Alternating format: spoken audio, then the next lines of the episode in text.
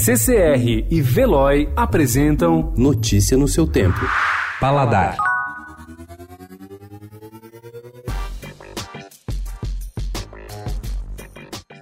Conquistar uma vaga na cozinha ou no salão de um dos melhores restaurantes do mundo pode parecer um sonho distante, mas a verdade é que os processos de seleção são mais simples do que se imagina. O Paladar foi atrás de brasileiros que trabalham em restaurantes considerados os melhores do mundo, segundo rankings como o 50 Best e o Guia Michelin, para saber o que fizeram para chegar até ali. Com trajetórias distintas, todos foram buscar longe de casa a experiência de trabalhar em restaurantes autorais de vanguarda, que além de ditar tendências, têm boa estrutura para receber e formar cozinheiros.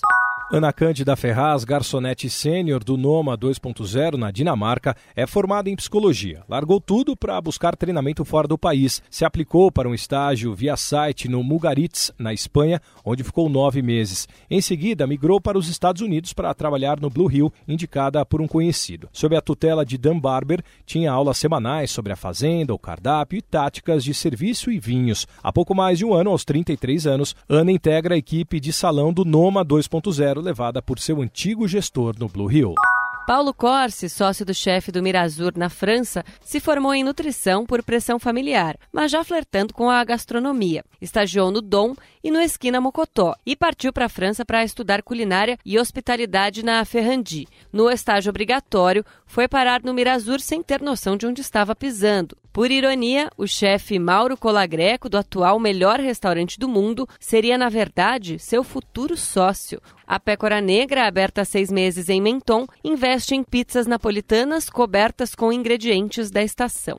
Juliana Torpe, chefe do Mugaritz, na Espanha, pisou pela primeira vez na cozinha do chefe espanhol Andoni Luiz Aduriz, como estagiária em 2016. Indicada por Rafael Costa e Silva, do carioca Lazai, onde trabalhou por um ano e meio. Foram nove meses de experiência no estágio. Juliana então migrou para a Califórnia para trabalhar no The Restaurant of Midwood, mas logo foi chamada de volta à cozinha do Mugaritz, dessa vez para compor o time de chefes contratados, que são 12. Aos 30 anos, ela não pensa em voltar ao Brasil, mas sim abrir um restaurante pequeno com uma horta na Europa. Notícia no seu tempo. Oferecimento CCR e Veloy.